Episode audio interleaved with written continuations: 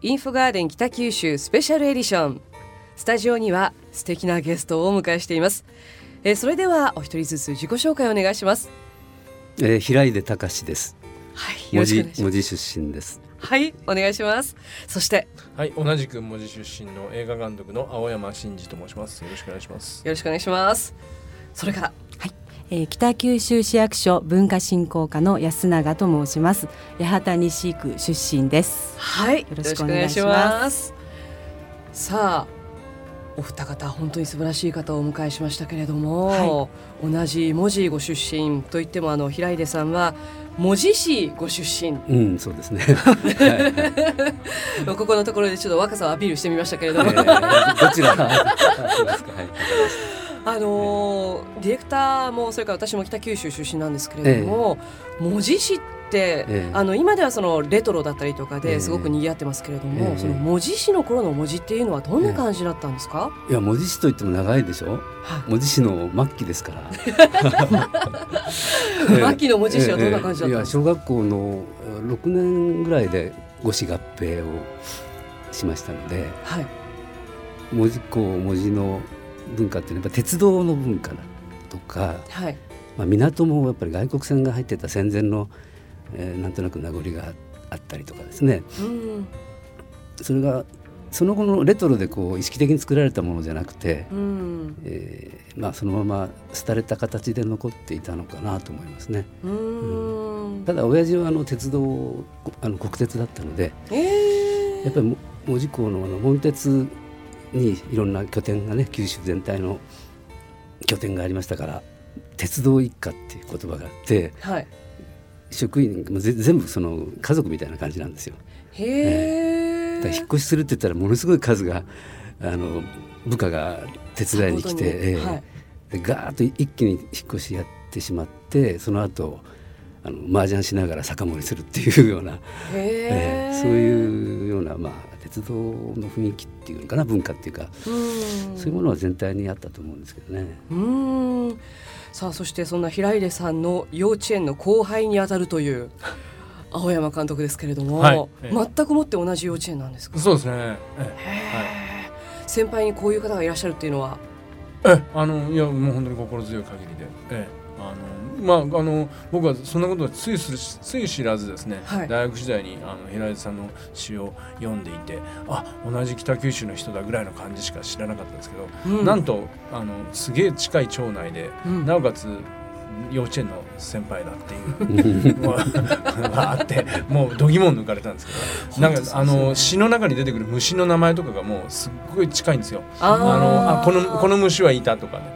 この虫はあの俺ら取ったとか、うんそういう虫が詩の中に出てくるから、はい。おかしいなと思って ものすごい近いなこれ絶対と思ってたら、はい。なんともう本当にあの歩いて歩い歩いて行けるぐらいの近さのところだったんですね。バリチカですね。バリ近いです。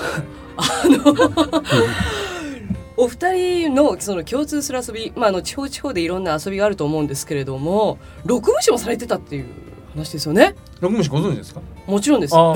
まあ、あの女子なんで一応ですね見てる側と言いたいところですけれども、あのええ。投げて向こうから向こうまで走る間にええ。投げつけてっていうやつですよね、ええ。ええお二方ともされてたんですか？やってましたもちろん、はい。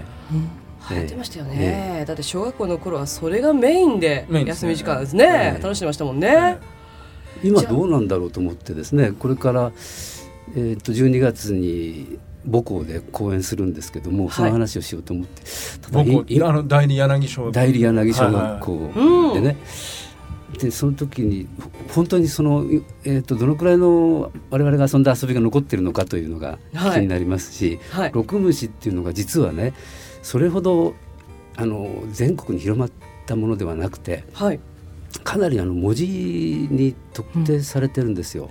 そうだったんですね、でほ北九州でもやってない地区っていうのが結構あるみたいですよ。へえどどちらですか？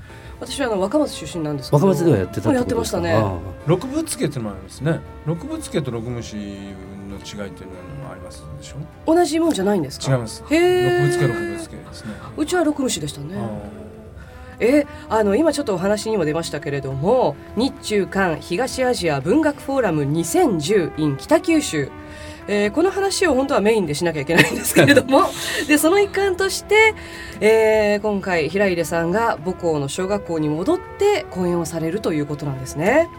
えー、これが12月6日月曜日大理柳小学校ということなんですけれども、えー、こんな風に北九州にゆかりのある方が母校を訪ねていくっていうこういう市民交流事業もあるという日中間東アジア文学フォーラム2010どんなものかというのをそれではお待たせしました 安永さんに伺いたいと思いますが。はい、えー、この東アジアの文学フォーラムは日本中国韓国の文学者の方々が文学を通した交流によって東アジアの友好を深め平和で豊かな関係を築くことを目的として創設されたものです。第1回目は2008年に韓国のソウル市とチュンチョン市で開催をいたしまして今回が2回目の開催になります。うんえー、そしてあのここ北九州市での開催は日本では初開催となっております。